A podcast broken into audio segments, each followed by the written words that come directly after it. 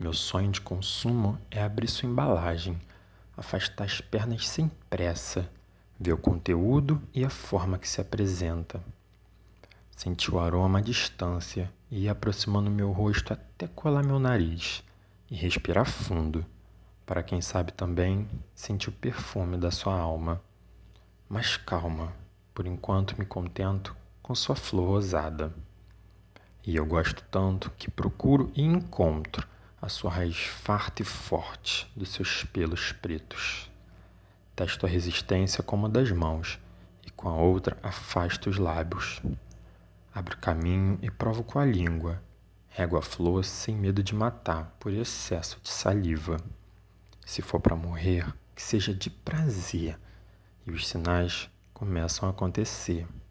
O pulsar, o molhado natural que vem de dentro para fora até entrar diretamente em contato com meu paladar, que só aumenta minha vontade de degustar. Eu enfio a língua e faço ela voltar.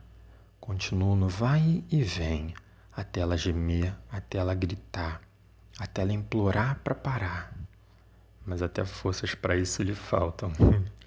As pernas tremem, a boca seca, os olhos reviram e eu dou uma pausa para virá-la de costas.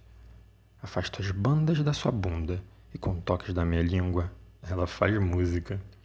Geme de novo, geme gostoso. Fica rouca, piscando feito lâmpada, mas que está muito acesa.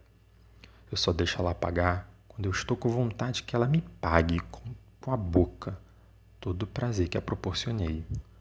Com um pouco de dó, deixo ela trabalhar deitada na cama sua única função é deixar a boca aberta. O que eu deixei de invadir com meu membro agora vai acontecer. E acontece. Enfio fundo, enfio forte. Nas laterais, nas bochechas. Revezo os modos até jorrar, a perna bambear. E eu deitar em seu seio, ainda excitado. Ela curte o fim de festa com a pouca energia que lhe resta, me oferecendo seus bicos rígidos, e eu chupo até amolecerem depois de tanta língua, saliva e prazer.